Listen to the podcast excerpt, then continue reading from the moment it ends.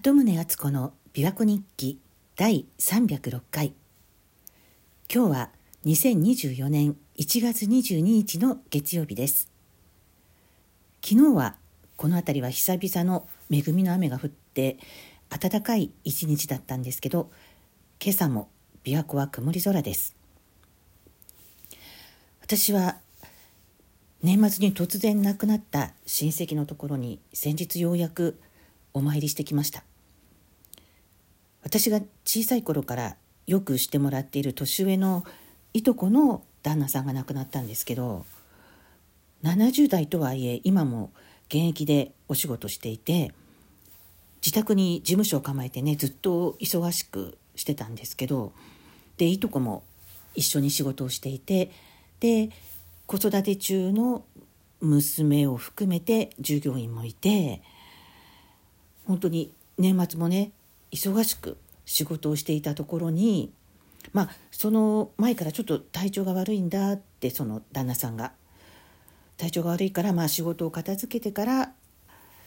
病院に行こうかなって年内に行こうかなって言ってたところで本当に突然あっという間に亡くなったんだそうです。まあ、いとこもねあの毎日忙しくしているんですけどそれでもその忙しい日々の息抜きとして私とよくメールのやり取りをしてたんでなので私もその年末のそのいとこの家の様子を知ってたのでまさか亡くなるなんて思ってなかったので本当にびっくりしました。なんか昨年から有名人の訃報でも60代とか70代前半の方が突然亡くなるっていうパターンがやけに多い気がするんですけれどどうなんでしょうか？でそのいとこなんですけど、まあ、とにかく突然のことでしかも年末だったのですごく慌ただしかったようなんですがでももう年明けからすぐに締め切りのある仕事があったためにお正月の間も結局娘と2人で休みなく働いていたそうです。でその娘さんもねお父さん子だったから相当なショックだったみたいなんですけどでもそんな下にくれる間もないっていう感じでもう2人で仕事に明け暮れていたらしいんですね。でいとこももちろん長年やってるその仕事の内容は分かってるんですけど旦那さんとの間でこう分業体制ができていたので旦那さんはそのコンピューターを使っての計算の作業を全て取り仕切っていたんだそうです。なのでまあいとこも娘もその内容は分かってはいるけど実際にコンピューターを日々使扱ってなかったんで試行錯誤っていうかねその間違いがないか何回も確認しながらこう慎重に作業を進めていたらしいんです。でそれでもなんかねここは何を入力すればいいのかどうすればいいのかコンピューターの操作が時々分からなくなってでコンピューター会社に電話しても拉致が開かなくて途方に暮れるっていうことが何度もあったんだそうです。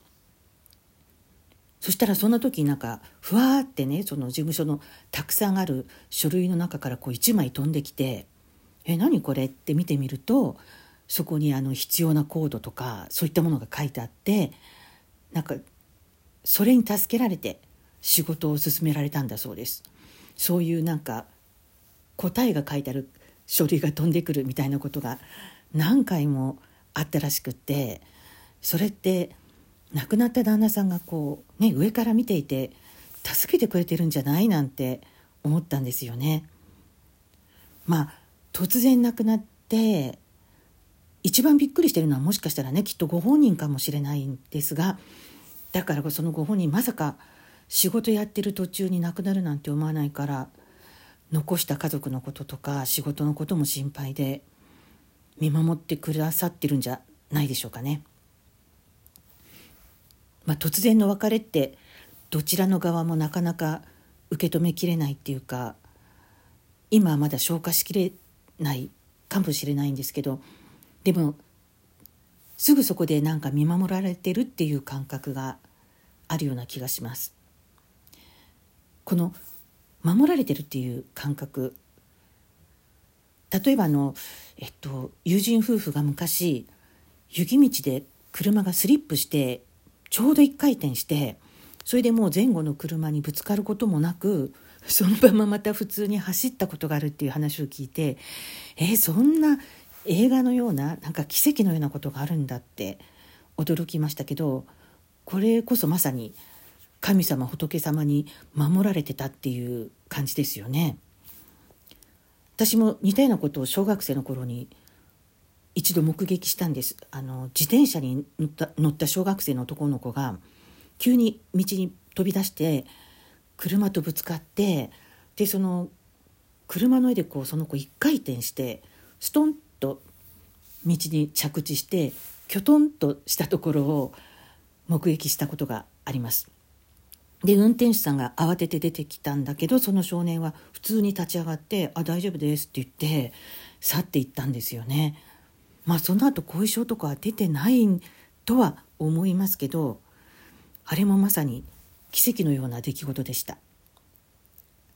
そういえばとあのうちの子供がまだ生後間もない頃3ヶ月くらいだったんですかねあのバスケットみたいなのカゴですやすや眠ってたんですけど夕方夫が帰宅したので私が夕飯作ろうと台所に立ったら夫もなんかね私のために家事を手伝おうとして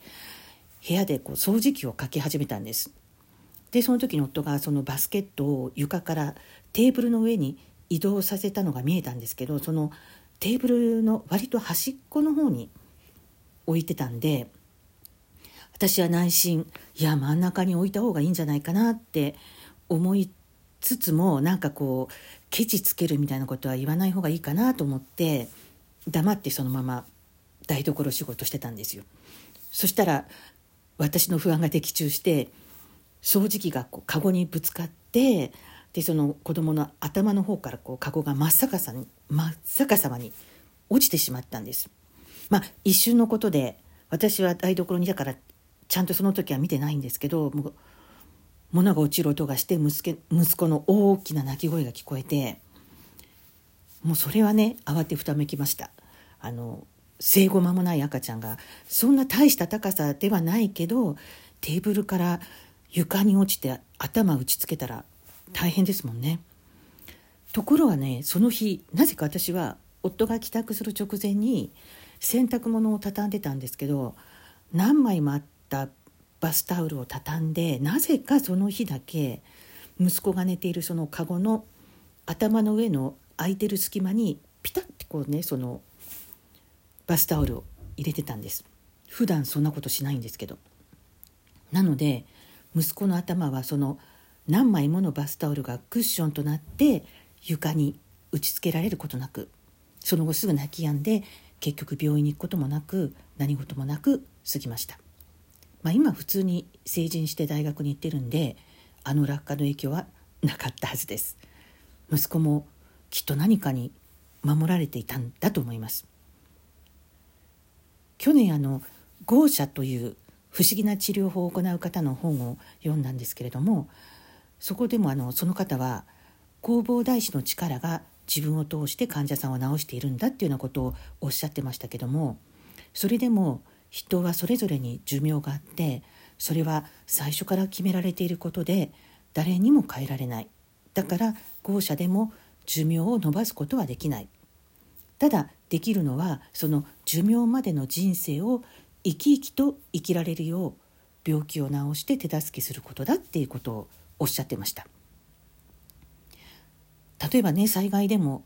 突然亡くなる人もいれば奇跡的に助かる人もいますし本当に寿命は誰にも分かりません。きっと最初から決まってるんだろうなって私もそんな気がします。なので、まあ、神様仏様に守られているようなことがあった人はもちろんですけどでもこ今日もねこうやって生きている私たちはまだこの世でやることがあるっていうか使命があるということなのだと肝に銘じて何事もないような一日だとしてもそれもやはり神様仏様に守られて過ごした一日なのだと感謝したいと思います。見守られていて恥ずかしくない生き方をしたいですよね。鳩宗敦子でした。